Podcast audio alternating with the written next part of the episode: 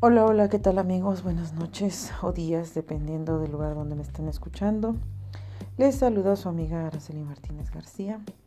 El día de hoy vengo con un nuevo podcast y esta vez les quiero hablar un poco sobre el feminismo.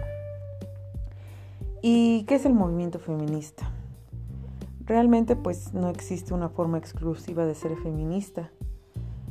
Mm, y existe mucha desinformación respecto a qué significa serlo. Algunas, algunas personas piensan erróneamente que se trata de un movimiento de superioridad de la mujer o de una prédica del lesbianismo, del odio hacia los hombres o muchas otras acusaciones sin fundamento. Es cierto que, se que puede haber individuos, personas feministas o no, que crean esas cosas y a las que vulgarmente se les llama feminazis. Pero esas son posturas superficiales que nada tiene que ver con el feminismo. Ser feminista significa pensar que las mujeres deben ocupar un lugar igualitario en la sociedad y estar dispuesto a revisar los patrones que existen en la misma para hacerla más inclusiva, justa y democrática en ese sentido. Se puede perfectamente ser hombre y ser feminista. Esto no nada más es solo para mujeres. El movimiento feminista aspira a demostrar y repensar los roles asignados tradicionalmente según el género, es decir, el lugar que se destina a hombres y a mujeres en la sociedad dependiendo exclusivamente de su sexo y no de sus intereses, talentos o capacidades. ¿Cuál es el origen del feminismo? Gracias a las distintas etapas y versiones de la lucha feminista, el rol de la mujer ha crecido en participación y derechos a lo largo de la historia de la humanidad, y se han logrado triunfos políticos como el voto femenino, la igualdad ante la ley o los derechos reproductivos, a pesar de que aún haya numerosos temas polémicos. El movimiento feminista tiene muchos antecedentes en épocas antiguas en lo que suele llamar profeminismo, protofeminismo o feminismo premoderno.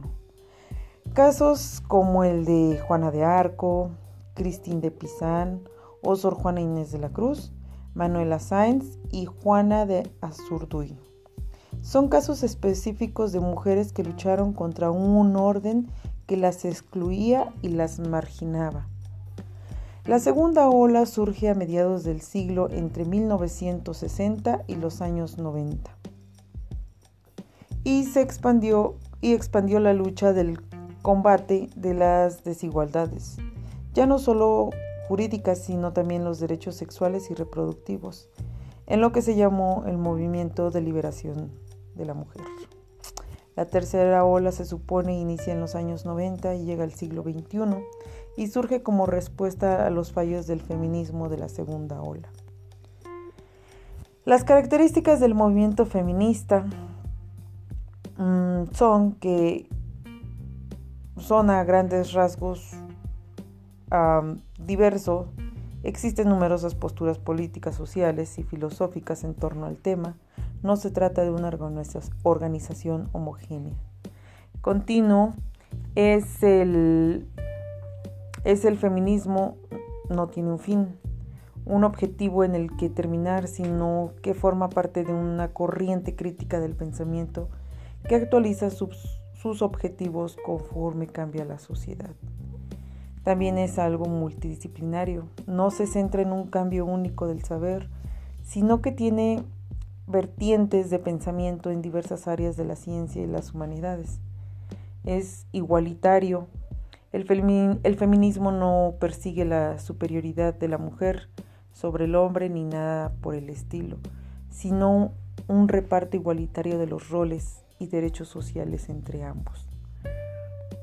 Mm, y bueno amigos, pues para concluir y como ya lo dije, todos tenemos un concepto diferente de este movimiento ya sea por las personas que se unen y en algunas de las ocasiones hacen desmanes en muchas de estas protestas o, marchas que se han hecho, mejor dicho, y de esta manera desvían del tema desvían nuestra atención del tema de lo que realmente el movimiento es.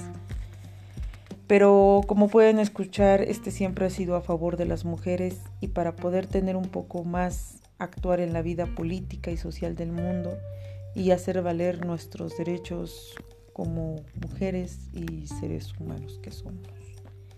Bueno, pues muchas gracias. Buenas noches.